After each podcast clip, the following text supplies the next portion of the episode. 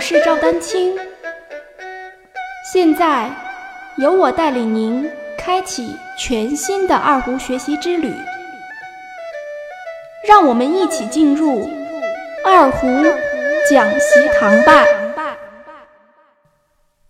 大家好，二胡学习是否需要考级，是二胡爱好者在学习过程中所面临的选择。一方面，二胡考级可以促使二胡爱好者的学习有一个个阶段性的目标，这样在学习二胡时就会有一些动力；而另一方面，一味追求考级的进度会适得其反，有可能导致基本功不扎实，在中高级别的学习中会显得越来越吃力。从而使学习者感到越来越困难，而前功尽弃。其实，根据自己学习二胡的情况来做出适当的选择，无疑是相对理想的。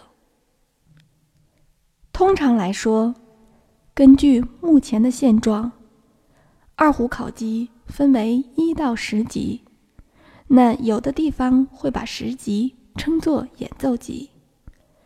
这也只是叫法不同而已。一到三级属于初级阶段，对于一般的二胡爱好者而言，如果按照每周一堂二胡课计算，每天又能坚持练琴，一年到两年左右即可完成初级学习。当然，根据每个人的情况，实际的学习进度可能会有一些差异。二胡考级的具体教材和曲目，从全国来看，虽大同小异，但也并不完全相同。所以，这就需要大家在选择考级时加以判断。有的地方组织的考级整体要求的难度会大一些，有的地方组织的考级整体要求的难度会小一些。同一首二胡曲子。在这套二胡考级教材中，可能是第五级；而在另一套二胡考级教材中，可能是第八级。这些都是正常现象。我非常荣幸获得2018北京胡琴艺术节易得奖优秀二胡演奏人才奖，欢迎二胡爱好者加入 QQ 群。六五幺六九九五零三进行交流，感谢大家对我的支持。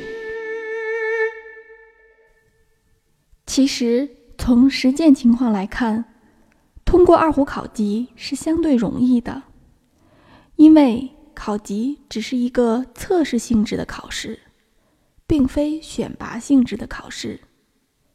因此，我想说的是。比起通过几级来衡量一个二胡爱好者的演奏水平，倒不如来看看他考级时的成绩。通常来说，考级的成绩都会分为优秀、良好、及格、不及格四种。只要及格，就算是通过。当然，不同地方的考级会对成绩的划分有不同的叫法。那只要认真练习，大部分二胡爱好者取得良好的成绩相对容易。但要想取得优秀，其实还是有一定难度的。因此，相比考过几级，具体的成绩其实更能反映出二胡爱好者的演奏水平。举个例子，按一百分满分计算。一个小学三年级的学生语文考了九十五分，一个小学五年级的学生语文考了五十五分，谁的语文学习更好？显而易见是这个三年级的小学生。那同样，一个二胡考过十级的爱好者，他的成绩是及格，而另一个二胡考过七级的爱好者，他的成绩是优秀。显然，后者比前者在二胡演奏上的水平更高。因此，即便要考级，我们应该更注重二胡爱好者的全方面发展。仅仅通过一个考级，如果就是一个及格的成绩，这并不能说明什么。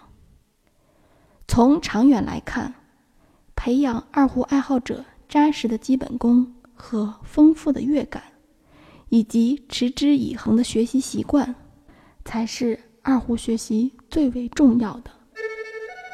请记住，二胡考级只是一种学习手段，并不是我们学习二胡的最终目的。